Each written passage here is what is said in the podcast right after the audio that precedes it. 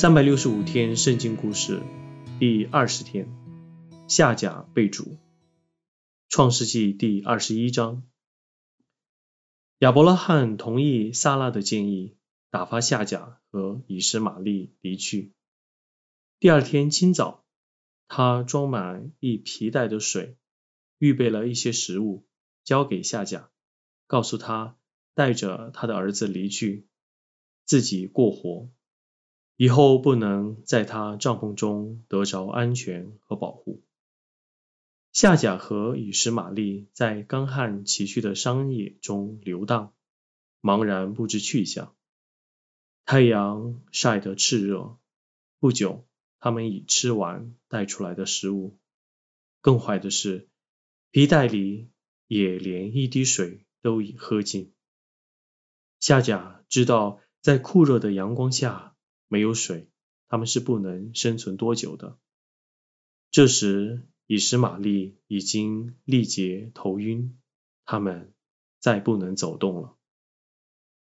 夏甲扶着以实玛利躺在矮树的遮阴下，然后他走开了。他不忍听到孩子的呻吟，不忍看到他又干又肿的嘴唇。他知道不久。他便会死，但神却听到以实玛利的哀哼。他向夏甲说话：“不要怕，夏甲。”他说：“回到以实玛利身边，抚慰他吧，他不会死。我会看顾他，使他的后裔成为大国。”于是。